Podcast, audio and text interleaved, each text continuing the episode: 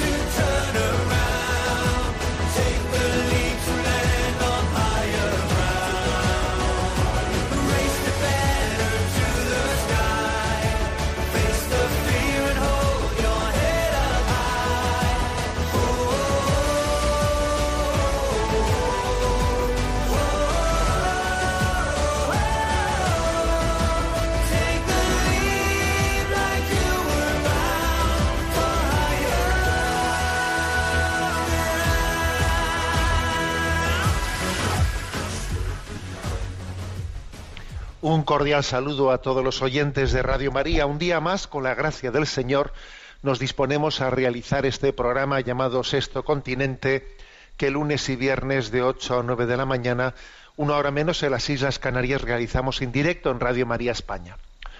Hoy es 31 de mayo.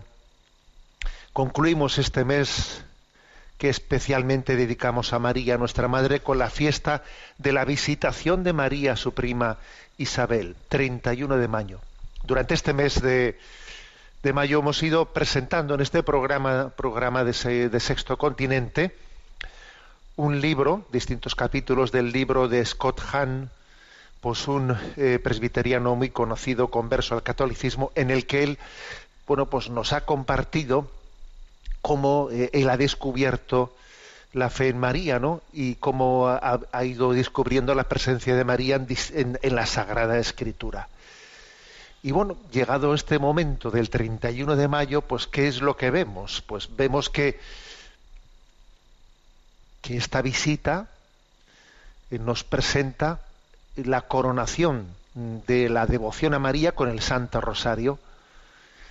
Isabel, llena del Espíritu Santo, dijo a voz en grito, bendita tú entre las mujeres y bendito el fruto de tu vientre. Y María respondió, ¿eh? desde ahora, con el Magnificat, ¿no? Proclama mi alma la grandeza del Señor y dice ella, desde ahora me llamarán bienaventuradas, bienaventurada todas las generaciones, porque el Señor ha hecho obras grandes en mí. Es decir, que el rosario es el cumplimiento de esta profecía de María. Este rosario que tantas veces se reza en esta casa, que yo creo que Radio María se caracteriza, pues por, eh, entre otras muchas cosas, no, por el rezo del Santo Rosario a distintas horas del día. Es un cumplimiento de la profecía de María. Desde ahora me llamarán bienaventurada todas las generaciones. Que por cierto, esta frase de María para mí es una perfecta explicación de cuál es la humildad perfecta, porque la humildad perfecta no es callar las cosas buenas que Dios ha hecho en nosotros, sino testificarlas para su mayor gloria, sin vanagloria alguna, sin que, sin que nos apropiemos de la gloria de Dios. ¿Eh? Repito, la, la perfecta humildad es no callar esc- o esconder lo que Dios ha hecho en nosotros, sino testificarlo para gloria de Dios sin que se nos pegue nada, nada, nada, sin vanagloria alguna, sin apropiarnos de la gloria de Dios. Esa es la perfecta humildad de María, ¿no? Bueno, pues quiero subrayar que Radio María es forma parte de ese designio de Dios del cumplimiento de esa profecía. En esta casa se repite muchas veces, Dios te salve María, llena eres de gracia, el Señor es contigo. Y concluimos en este mes de mayo la campaña de Radio María. La campaña de Radio María que, bueno, pues que nos ha recordado que esta radio en la que se cumple esa profecía, en la que se testifica desde la voz, desde la palabra de María, desde la presencia de María, la gloria de Dios, pues es una radio que la sostenemos entre todos. Y la campaña de Radio María finaliza cuando termine el día de hoy, ¿sabéis? O sea que está abierta la campaña durante todo el día y esta tarde sé también que va a haber un, último programa programa especial, ¿no? Y como dice ese, ese dicho de, nuestro lenguaje castellano, hasta el rabo todo es toro, ¿eh? Hasta el rabo todo es toro, que, que viene como decir, mira, que es una especie de decir un asunto no está cerrado hasta rematarlo hasta el final, ¿no? Hasta el rabo todo es toro. Nuestra contribución en esta campaña de Radio María pues concluirá cuando termine este día de la visitación de María su prima Isabel, en esta participación en la campaña de mayo. Bueno, pues pues gloria a Dios, ¿eh? gloria a Dios en María. Glorificamos a Dios en María porque nosotros también, movidos por el Espíritu Santo, como le aconteció a Isabel, decimos, bendita tú entre las mujeres y bendito el fruto de tu vientre.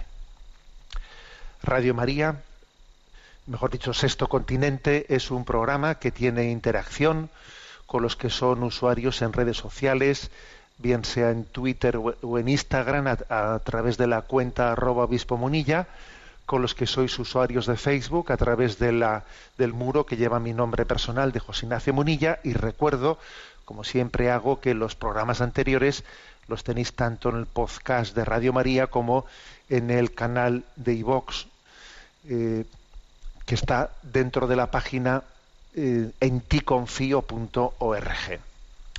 Bien, voy a tratar un primer tema no, no agradable precisamente, duro, triste, pero que creo que hay que abordar, porque este programa de Sexto Continente tiene esta vocación de iluminar nuestra realidad desde la doctrina social de la Iglesia.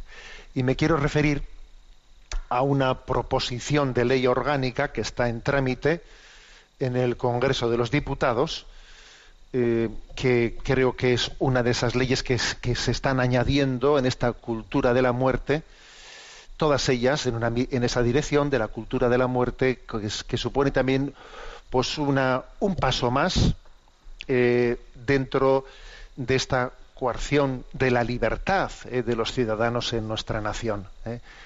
una ley liberticida, ¿no? que tiene como, como título Proposición de ley para penalizar el acoso a las mujeres que acuden a clínicas para interrumpir voluntariamente el embarazo, ¿no? Para penalizar el acoso. ¿eh? Obviamente, obviamente la palabra acoso todos somos conscientes, ¿no? De que es una palabra suficientemente ambigua para, para ver qué se entiende por, por acoso, ¿no?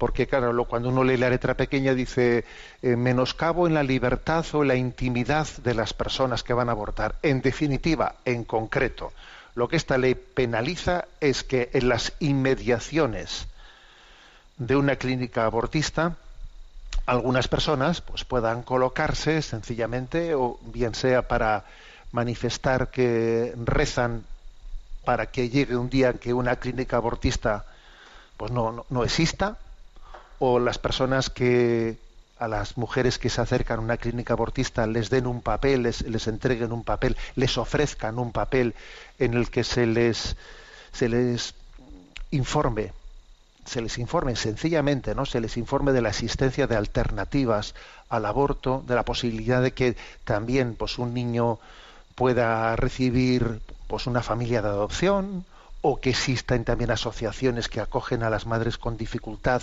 que están en dificultad por, recursos, por falta de recursos económicos, ¿no? El hecho de que alguien se, que se coloque pues en las inmediaciones de una clínica abortista para sencillamente decir una palabra de, de información alternativa a una mujer que va a abortar, o sencillamente para, para, ponerse allí rezando, ¿no? Rezando para que el crimen del aborto, la abominación del aborto termine, pues resulta que se penaliza, se penaliza como un delito, porque se considera eh, sencillamente un menoscabo, un menoscabo de la, de la intimidad. Fijaros de lo que estamos hablando. ¿eh? Es todo, es todo un, en la misma dirección de, lo que, lógicamente, de lo que ya ha ido aconteciendo, ¿no? Ha ido aconteciendo con las clínicas abortistas. Recientemente aquí, en un noticiario de Radio María, pues se le entrevistó a Ignacio García Julián, que es el director del Foro de la Familia, y vamos a escuchar esta cuña de las palabras que él dijo con respecto pues a esta proposición de ley orgánica. Es una medida grave, es una medida grave porque atenta contra muchas cosas, ¿no? La libertad de expresión, libertad de circulación y además es una medida muy ad hoc para proteger un negocio. No es una medida, digamos, de, eh, que pueda ser de utilidad pública, ¿no? O basada en el bien común. No, no, no. Es que beneficia exclusivamente a un grupo de empresarios que se lucran con un negocio. Entonces, en fin, a, todas luces una medida muy arbitraria y completamente ideológica. Bueno, es decir, una ley hecha a medida, a medida, a petición de las clínicas abortistas, que no quieren tener ningún tipo de, eh, de elemento que cuestione o que haga eh, o que pueda abrir la conciencia a una alternativa. ¿eh? La posibilidad de que un cliente, con perdón, ¿eh? Entrecomillado, ¿no? Un cliente de esa clínica abortista pues pueda abrir su conciencia a una alternativa es algo que le pone nerviosa a una clínica abortista y por lo tanto eh, la clínica, las, las, eh, clínicas abortistas presionan ¿eh? dentro de esta cultura de la muerte al, gobierno para que haga esta ley ad hoc, sencillamente, como digo, penalizando a las personas que están en los alrededores de la clínica abortista y pues advirtiéndoles de que tienen eh, pues una pena de cárcel de seis meses a un año ¿Mm? seis meses a un año de, eh, de prisión eh, pues por por haber según ellos no acosado o menoscabado la intimidad, menoscabado la intimidad de las personas que allí acuden. Claro, escuchar esto, escuchar esto como cuando pues, hemos visto cosas como por ejemplo la absolución ¿no? pues de pues de un político que eh, había asaltado una capilla universitaria pues en Madrid no y que finalmente es absuelto eh, había entrado dentro de una capilla asaltándola e interrumpiendo interrumpiendo el culto y eso no se considera ningún tipo de, ¿eh? de delito o por ejemplo, ¿no? Pues cuando se hace una exposición blasfema, como aquella que hizo pues Abel Azcona con, con formas, con hostias consagradas robadas eh, de la de una vamos de una iglesia y se hace una exposición blasfema con formas consagradas y también eh, se archiva el caso porque se dice que, que, tiene que primar la libertad de expresión y que no se puede eh, penalizar tal exposición blasfema. O sea, este, o sea, cuando hemos sido testigos de eso, ¿eh? de eso, que asaltar una capilla durante la liturgia, interrumpir la misa es libertad de expresión, que hacer una exposición blasfema con, con hostias consagradas eh, robadas de, una Eucaristía en vez de ser comulgadas eh, es libertad de expresión.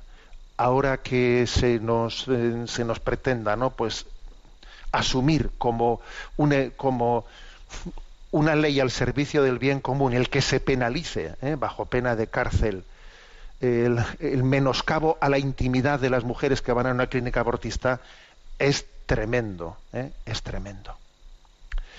Claro, eh, esto lo que denota es la mala conciencia no sé si, sois todos conocedores de que cuando comenzaron las clínicas abortistas en España después de la liberal, liberalización de la ley del, del aborto, eh, tuvieron que eh, dar muchos pasos, claro, según eh, si en un primer momento eh, eran las, eh, los coches funerarios, según la legislación española, los que tenían que ir a recoger los restos humanos de las clínicas abortistas, las clínicas abortistas se sentían verdaderamente violentadas cuando, eh, pues claro, los, los vecinos veían que un coche funerario había ido ahí a por los restos de los niños abortados. Entonces rápidamente presionaron al gobierno para que los restos de los, de los niños concebidos y no nacidos que habían sido abortados no fuesen considerados, según la ley, restos humanos, sino que fuesen considerados restos biológicos, material biológico, pero no restos humanos, para que así los coches de la funeraria no tuviesen que ir a recoger los restos humanos a las clínicas abortistas. ¿Eh? Es, un, es un dato histórico esto que acabo de decir, ¿eh? Bueno, pues ahora, digamos, se da un, un paso más muy significativo, o sea, no, eh, nos, molesta tremendamente que pueda haber alguien que dé una alternativa a estas mujeres que vienen aquí a, a abortar. Nos molesta que alguien pueda dar una alternativa. Bueno, pues que sepáis que ha habido niños cuya vida ha sido salvada porque alguien en la puerta de la clínica abortista a una madre le dio una alternativa. Le dijo, mira, eh, existe una alternativa y yo recuerdo haberle escuchado al doctor Jesús Poveda, uno de los históricos fundadores de, de Provida en España, pues cómo eh, él ha acudido con alguna madre y con su niño a celebrar el cumpleaños de esos niños que habían sido rescatados in extremis eh, a la puerta de una clínica abortista, cuando ese niño ya había nacido y cumplía su primer año y segundo añito y tercer añito, habían acudido allí a la puerta de la clínica abortista a celebrar el cumpleaños del niño, ¿no?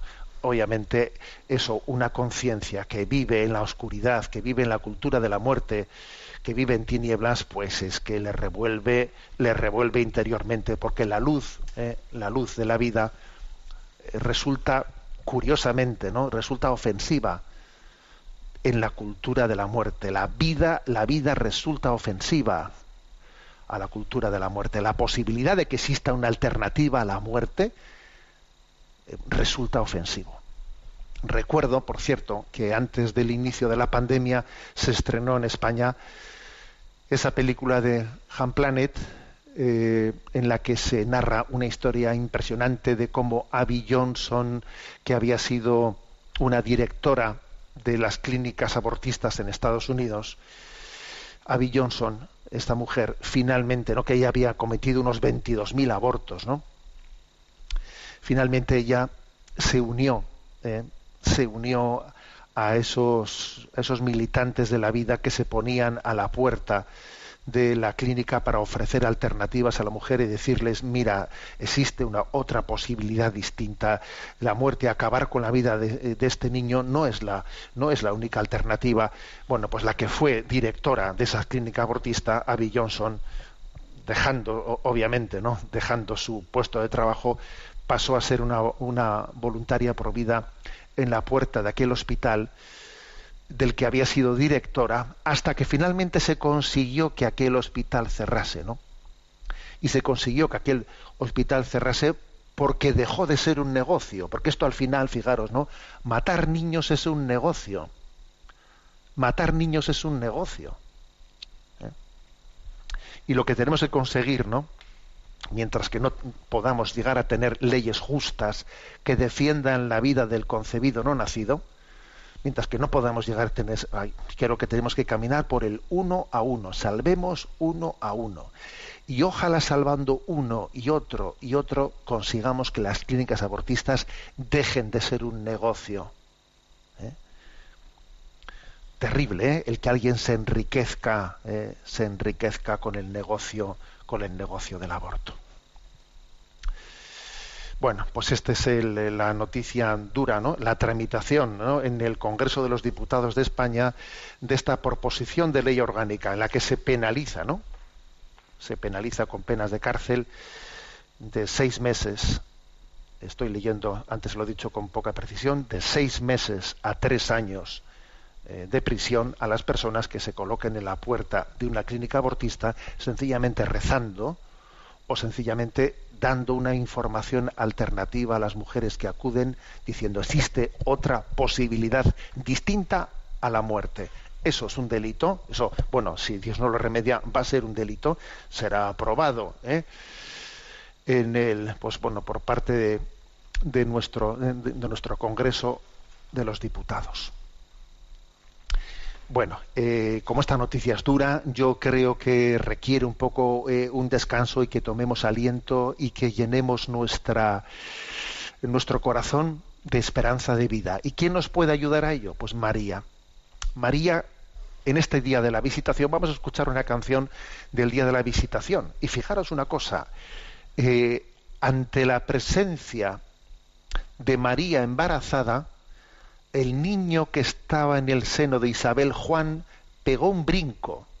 O sea, no hay, no hay mejor, no hay mejor fiesta litúrgica, ¿no? Para, para proclamar, ¿no? La, la dignidad de la vida humana que está de la visitación, en la que se encuentran dos niños que están en el seno materno, dos niños en el seno materno. Se encuentran Jesús con Juan Bautista todavía no pueden verse, pero se sienten, se perciben juntos, se perciben cerca, cercano el uno al otro. ¿eh?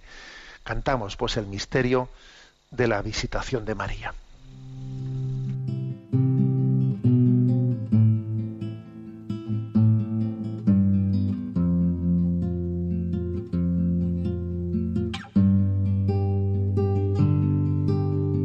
¿Cómo puede ser que la madre del Señor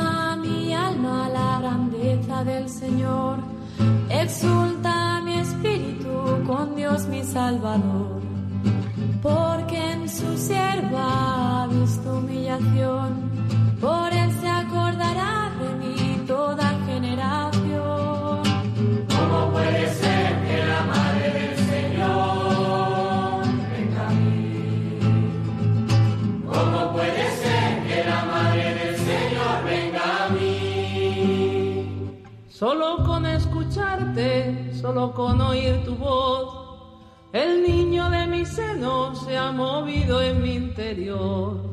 Al verte sentido la fuerza de este amor, ha exultado mi hijo, reconociendo al Señor.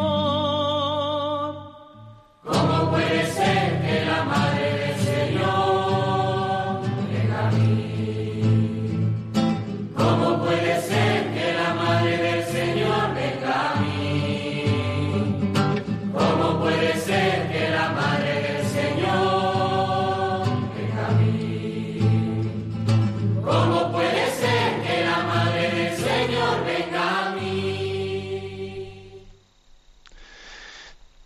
Tenemos hoy un programa que disponemos de más tiempo para atender las preguntas de los oyentes, pero antes de entrar en ese apartado en el que tenéis vuestro momento de participación, vamos a hacer la explicación del punto del DOCAT que nos toca, que nos corresponde hoy.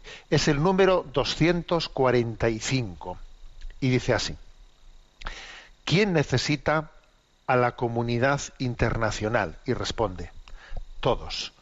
No obstante, cada país depende en diferente medida de la comunidad internacional, mientras que los países más desarrollados la necesitan para poder cerrar acuerdos económicos con mayores garantías o para lograr acceso a las materias primas, y no necesariamente para garantizar una mejor vida a sus ciudadanos, esto último es justo para lo que los países lastrados por el subdesarrollo necesitan una cooperación de este tipo.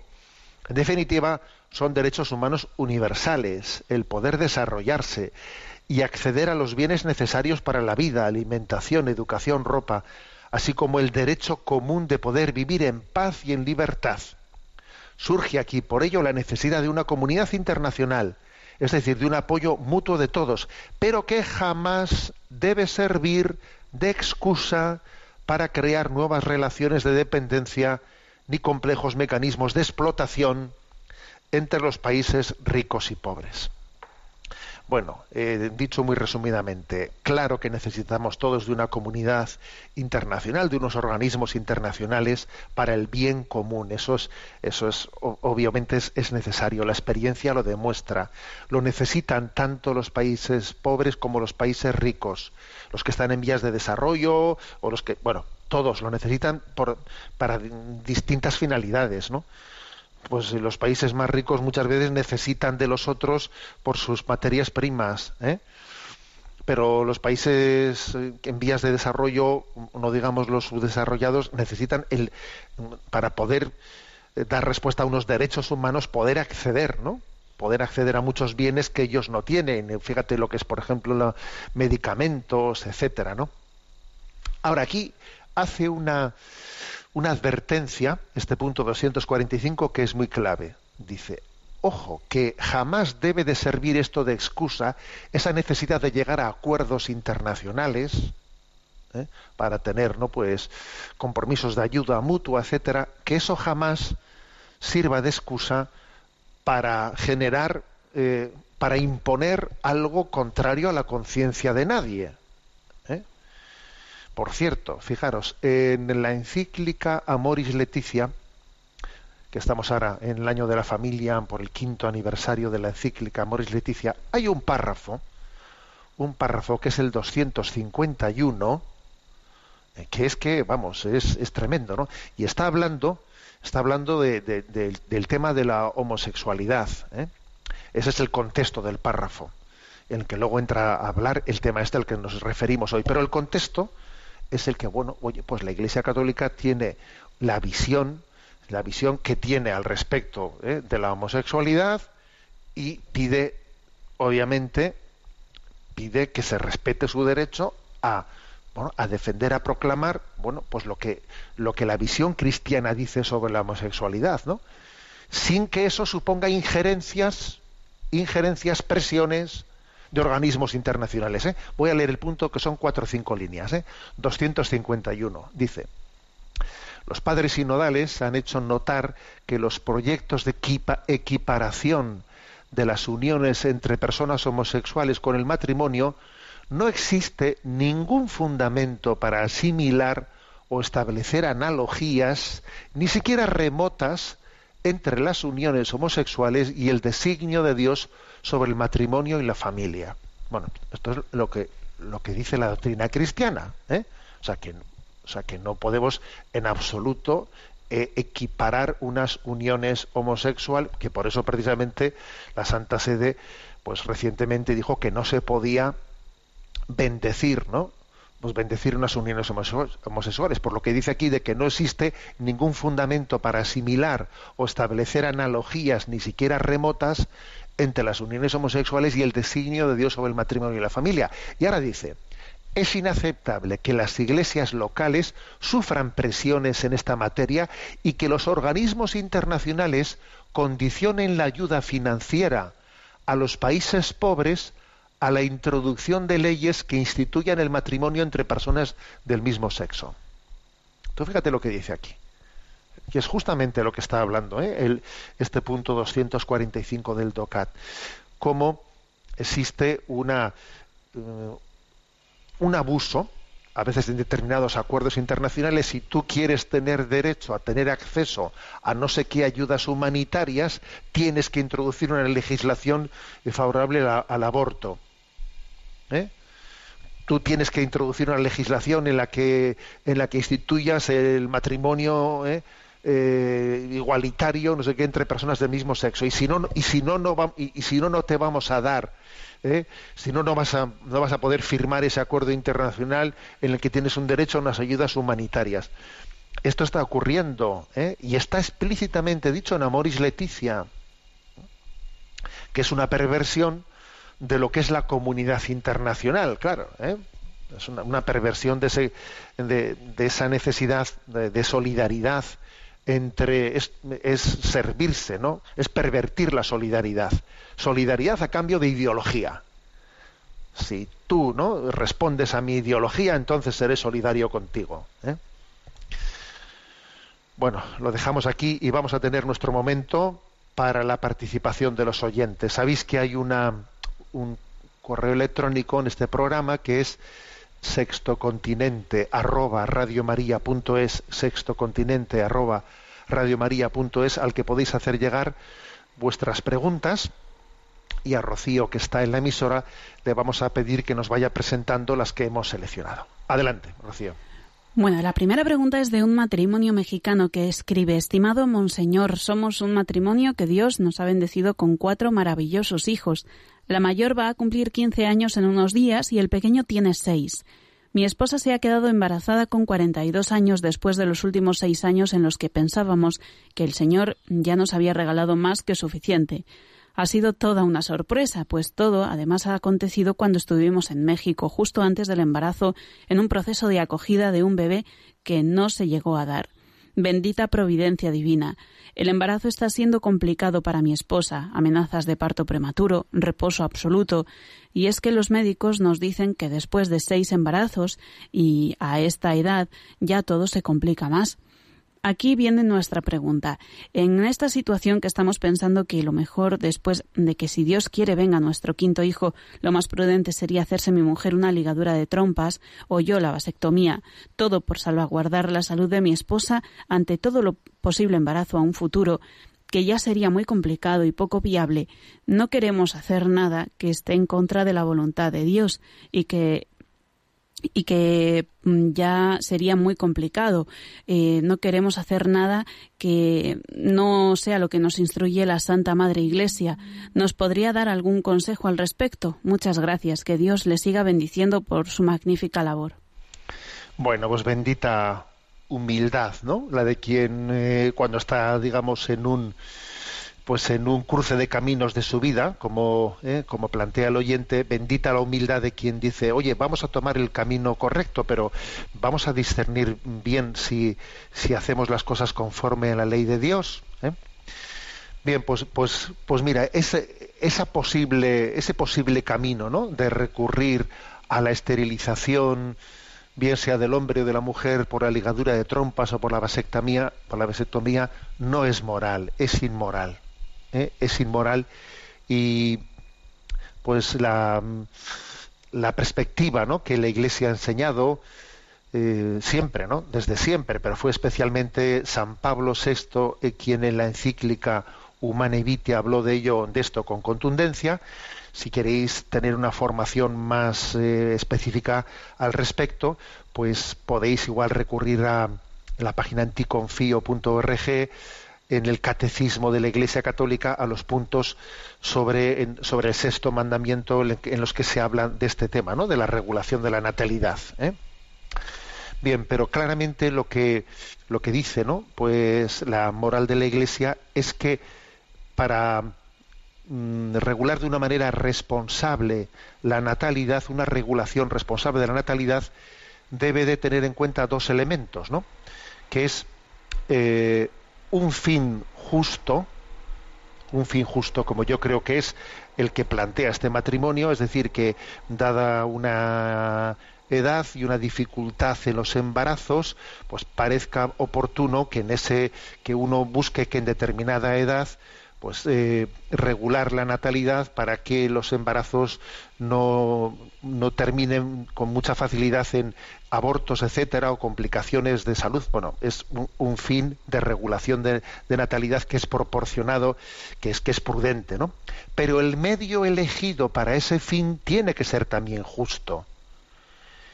Y los métodos artificiales de la regulación de la natalidad no son, no son medios justos, son inmorales, porque, claro, recurrir a una operación ¿eh? para quedarse estéril, pues es no respetar ¿eh? las propias leyes que Dios ha puesto en, el, pues, en la naturaleza humana. ¿Te imaginas, no? Que nos operásemos, que alguien dijese, bueno, yo me voy a operar, me voy a operar, pues para mm, para dejar de oír, quiero quiero dejar de oír, ¿eh? y, y por un oído, me quiero quedar sordo. Pero bueno, pero cómo, pero cómo has hecho eso, pero cómo, a ver, la fertilidad no es una enfermedad contra la que haya que medicarse o operarse, no, sino con la que hay que aprender a vivir en un equilibrio de discernimiento. ¿no? Entonces Dios, Dios ha creado la naturaleza humana no siempre fértil, sino que tiene periodos de fertilidad e infertilidad. Y en la propia naturaleza humana Dios ha dejado inscrito ¿eh? pues en la posibilidad de poder expresar también ¿no? pues el amor, la entrega sexual de manera fecunda o infecunda, pues recurriendo a la entrega sexual en los días fértiles o en los días no fértiles, lo cual supone eh, pues mm, conjugarse, acompasarse con la propia naturaleza y no eh, y no de alguna manera violando la propia ley de la, de la naturaleza. ¿eh? haciendo de la fertilidad pues como si fuese una especie de enfermedad contra la que nos tenemos que medicar. Pues no, eso no, no, no es propio ni es equilibrado. ¿eh? Por lo tanto, pues eh, lo que este matrimonio tiene que hacer, ¿no? aparte que le vamos a encomendar, ¿eh? en ese embarazo, digamos, eh, un poco sorpresa de última hora que han tenido, les vamos a encomendar para que Dios bendiga ese, ese embarazo y lo lleve hasta, hasta, hasta su cumbre. Aparte de ello, pues lo que tiene que hacer el matrimonio pues es bueno pues acercarse a donde les puedan pues por, posiblemente en el propio centro de orientación familiar de la diócesis en la que estén en ese centro de orientación familiar existirán eh, pues personas que instruyan en la enseñanza de los métodos naturales de la regulación de la natalidad que es conocer cuando el ciclo el ciclo es fecundo o es infecundo. ¿eh? Bueno, y agradecemos la humildad de esa pregunta. Adelante con la siguiente pregunta. Buenos días, nos dice José María Muntadas. Le agradezco la claridad y el sentido común de sus palabras en el programa que escucho habitualmente. En uno reciente escuchábamos una reflexión sobre la Inmaculada Concepción de María en el que comentaba que no siempre los dogmas están expresados de forma clara en las escrituras, sino que muchas veces están implícitos. Por eso le quería comentar una inquietud que tengo hace tiempo. Así como Dios quiso preservar a María del pecado original y luego la llevó en cuerpo y alma al cielo, ¿no habría querido hacer lo mismo con San José? Que fue su padre adoptivo. Ruego me disculpe si mis pensamientos están errados. Saludos. Bueno, pues el hecho de la asunción de, de, María a los cielos o de la Inmaculada Concepción sí es algo que está definido por la Iglesia. Con respecto a San José, tal definición dogmática no se ha hecho, lo cual no quiere decir que no se pueda creer.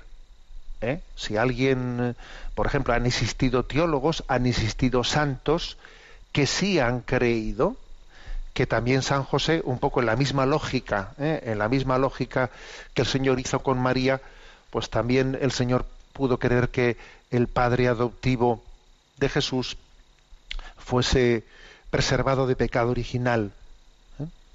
que fuese concebida sin pecado original. Y, ha habido santos y ha habido autores que tal cosa la, han afirmado. Y también, y también los ha habido, pues quienes han afirmado que, que José pudo ser asunto al cielo en cuerpo y alma como, como lo fue María. ¿eh?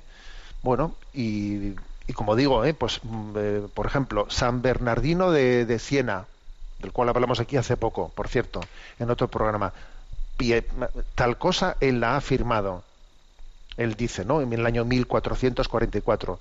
Piadosamente creemos, aunque no podamos asegurar que el piadosísimo Hijo de Dios, Jesús, honrase con igual privilegio a su Santísima Madre que a su Padre adoptivo, de modo que como a ésta la subió al cielo en cuerpo y alma, así también el día de su resurrección unió consigo al Santísimo José en la gloria de la resurrección.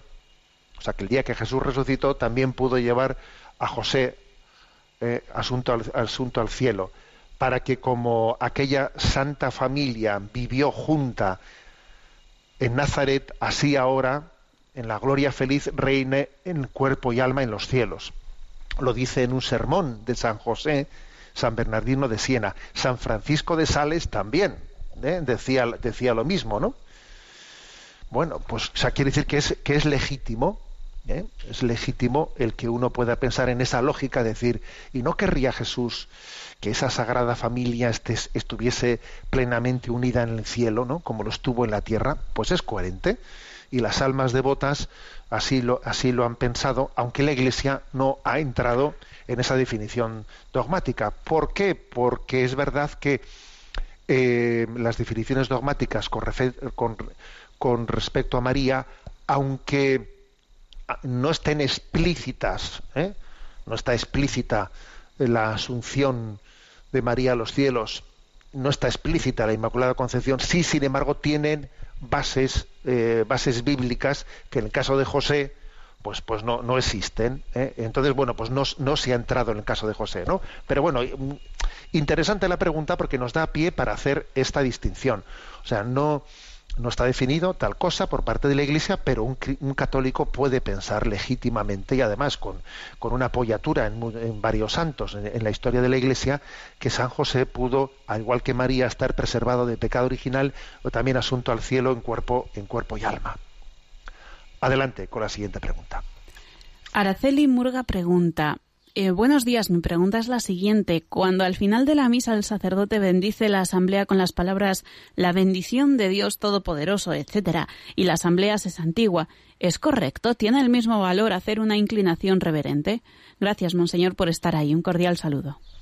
Bueno, eh, vamos a ver, la verdad es que mm, me ha pillado esta pregunta que me he tenido que informar un poco porque no, no sabía yo si en el digamos, en el ritual, ¿eh? en el ritual litúrgico, se especifica que en el momento en el que el sacerdote da la bendición final, la bendición de Dios Padre Todopoderoso, Padre, Hijo y Espíritu Santo, si en ese momento el fiel se santigua.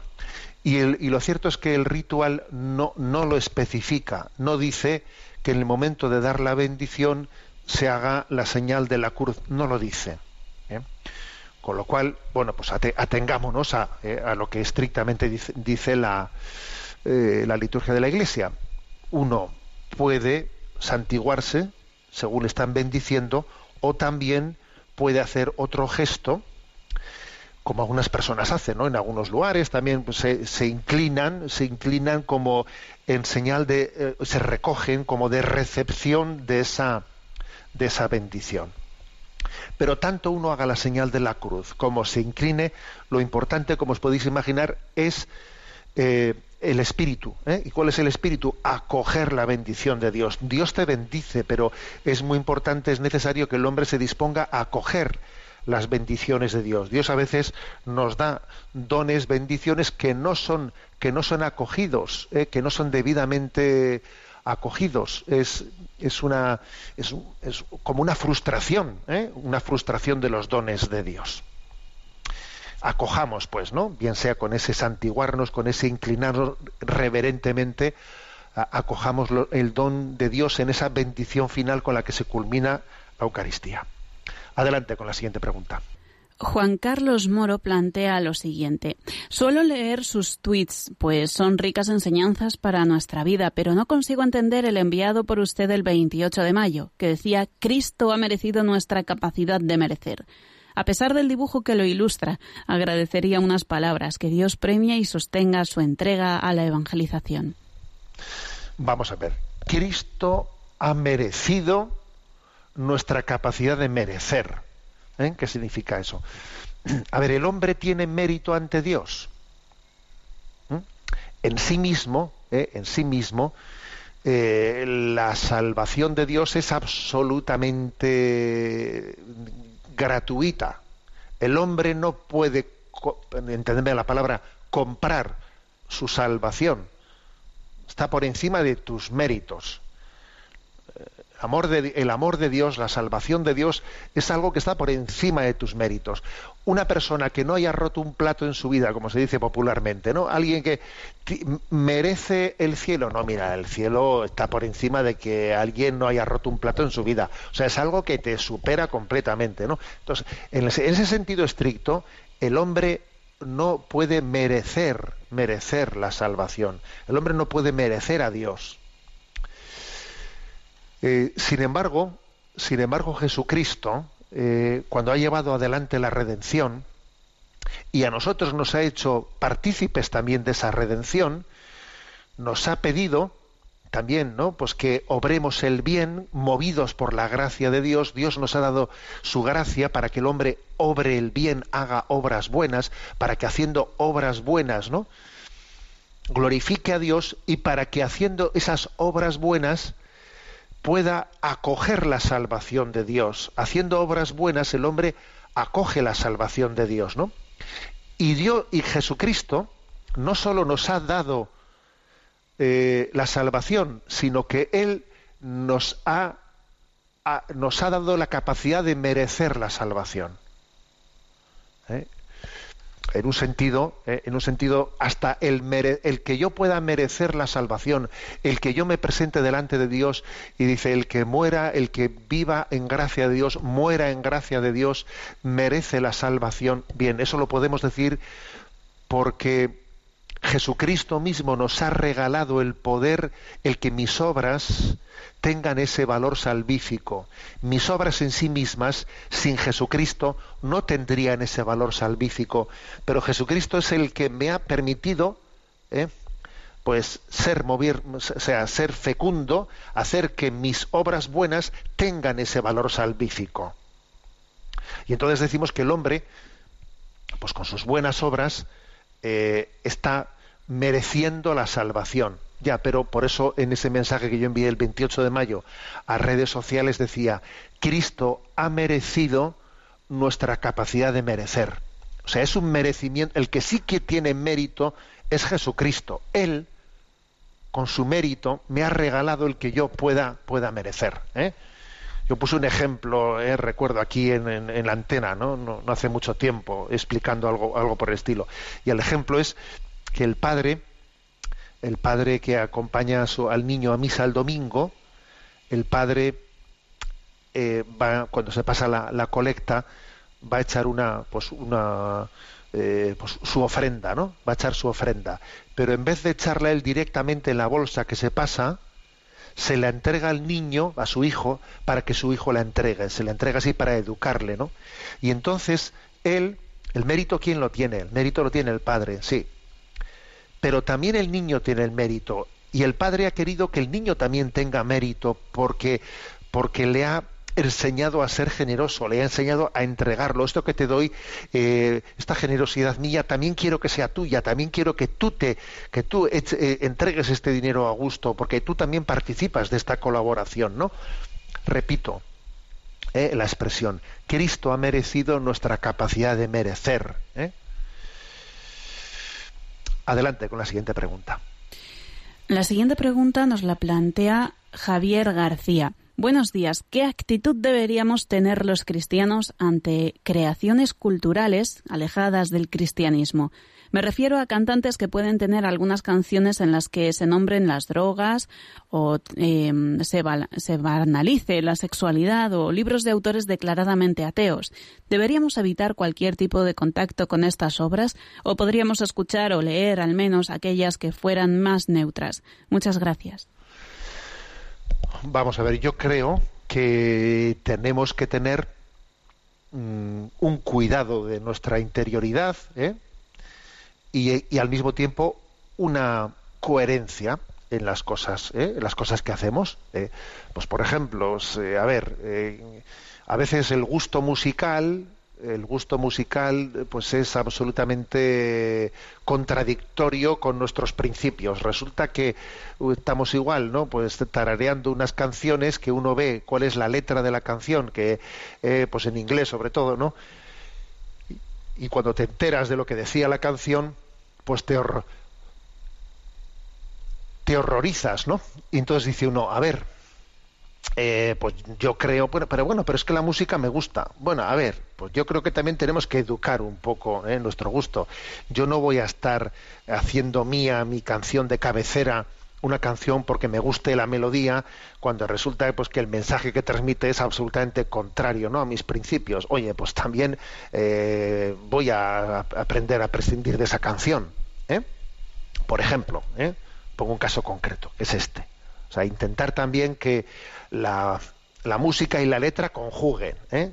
Y también con respecto al gusto musical habría que decir mucho. Ya sé que esto es más, mm, tiene un elemento mayor de subjetividad.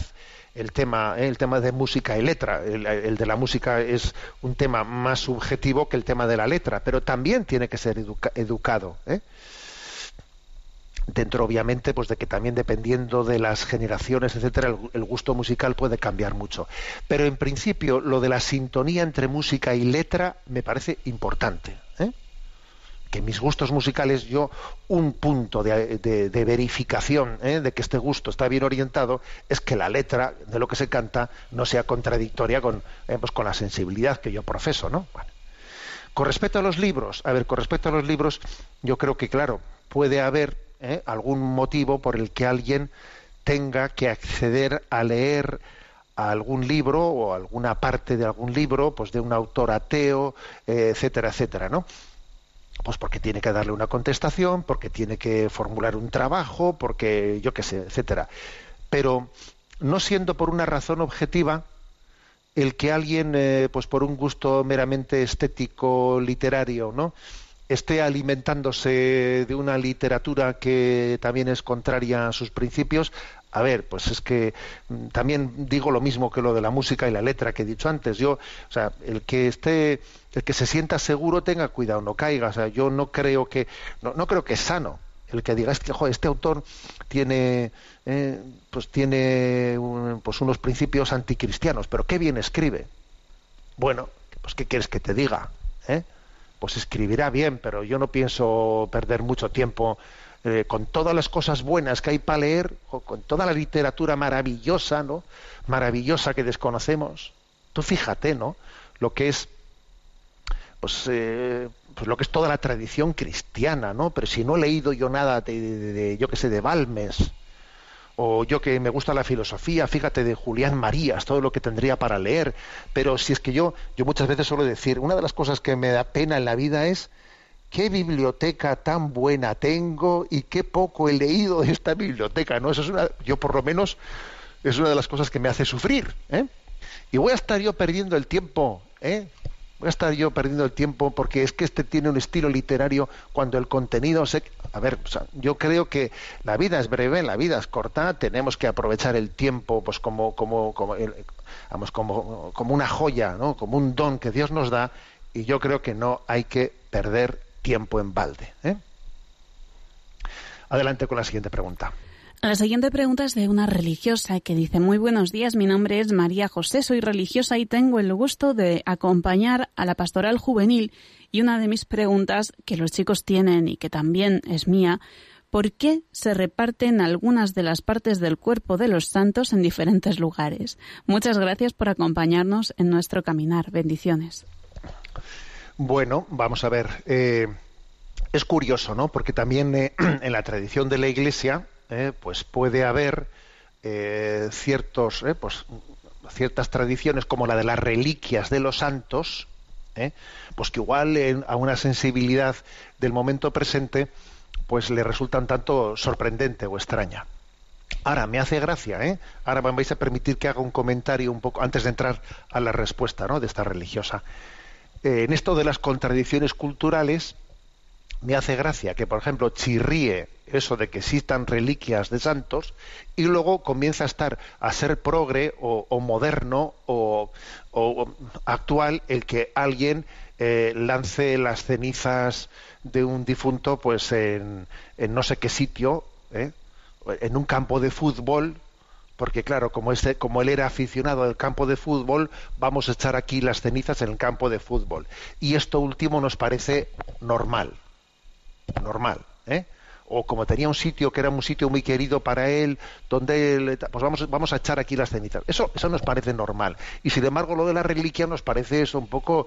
A ver, es que yo creo que un poquito de sentido crítico tenemos que tener, ¿no? Bueno, hecho este comentario, que esa no era la pregunta, eh, disculpadme un poco por la, eh, por la incisiva ironía. A ver, mm, las reliquias que hubo un momento en la historia de la Iglesia que tuvieron, vamos, que tuvieron un peso muy grande, ¿no? Eh, son un signo de esperanza, un signo de esperanza eh, en que el triunfo de Cristo ha acontecido en los santos. Y la existencia, ¿no? De, de ese recordatorio de, de que aquí tenemos esta reliquia, pues, mm, de San Ignacio de Loyola, de Francisco de Asís, ¿no? Es, por una parte, es una memoria de la vida de ese santo, es una, un recordatorio de que Él está en el cielo, ¿eh? está en el cielo, y nos está recordando a todos cuál es nuestra meta, que existe una comunión entre nosotros y quienes han, han, participado de la victoria y al mismo tiempo también es un recordatorio de que estamos todos esperando la resurrección final. ¿eh? por una parte es mantener, eh, mantener viva la esperanza de la santidad y del triunfo de Dios en nuestra vida. Es, por otra parte, la comunión entre nosotros y los santos. Entre todos hacemos uno, somos una familia, ¿no? Eh, y por último es una espera eh, de, la, de la parusía final y de la resurrección de los cuerpos, ¿no? Es, eh, digamos, la, el sentido de, la, de las reliquias ¿no? en la tradición de la Iglesia. Tenemos el tiempo cumplido. Me despido con la bendición de Dios Todopoderoso, Padre, Hijo y Espíritu Santo. Alabado sea Jesucristo.